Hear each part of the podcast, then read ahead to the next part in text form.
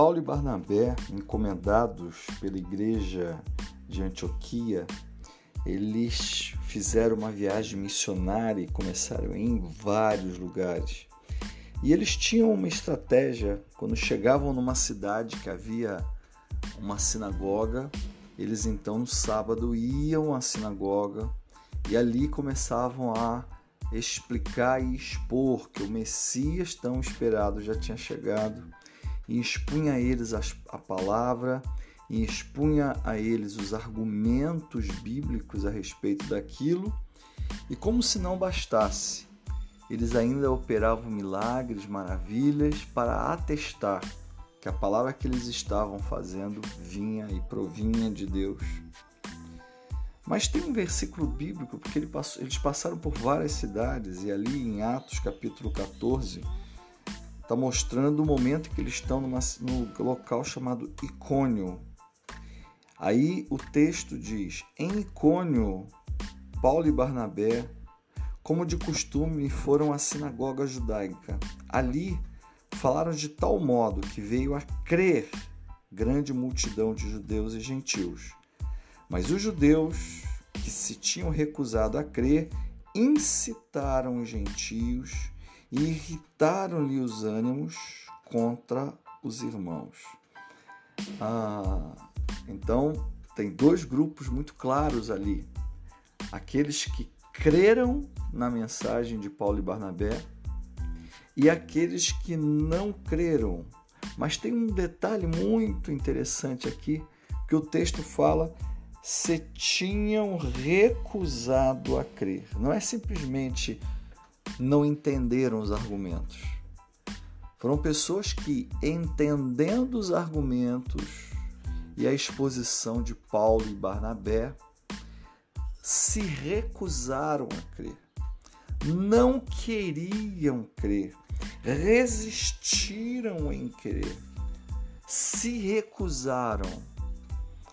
Infelizmente, muitas pessoas têm ouvido e entendido o Evangelho, mas se recusam a crer. Isso é um direito que elas têm. Se recusar, porque com o Senhor as coisas precisam acontecer de maneira voluntária. Com o Senhor as coisas precisam acontecer com o coração, com o livre arbítrio. A diferença que temos de robôs, de animais, é justamente porque temos vontade. E isso é maravilhoso. Algumas pessoas questionam por que Deus, sabendo que o homem pecaria, por que, que ele nos cria? Eu sempre devolvo com aquela pergunta, né, ou com aquela análise, dizendo: olha, se você tivesse capacidade de fazer um robô ou um ser humano, o que, que você faria?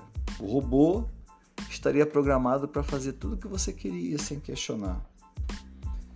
Mas um ser humano, quando ele é concebido, ele passa a ter vontade própria e ele pode se revoltar contra o seu Criador, mas também ele pode ser um amigo desse Criador.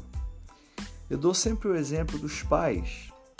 Os pais, eles geram seus filhos, criam seus filhos com todo amor e quando chega a determinada idade, os filhos podem ou não estarem com os pais, honrarem esses pais, obedecerem a esses pais mas mesmo sabendo desta possibilidade, o amor que o pai e a mãe têm por este filho antes mesmo de concebê-lo, o desejo que têm de ter um filho, faz com que eles tenham esse filho, mesmo correndo riscos de ingratidão, de falta de compreensão, porque isso todo o pai, toda mãe corre risco disso com seus filhos. A questão é: de que lado temos permanecido? Do lado daqueles que ouvem e creem, ou do lado daqueles que ouvem, ouvem, ouvem, até entendem os argumentos, mas que se permanecem se recusando a crer.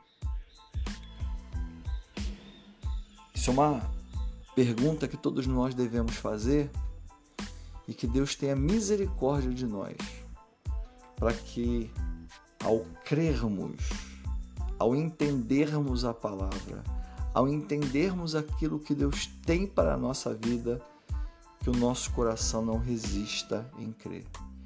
Que Deus abençoe a sua vida em nome de Jesus.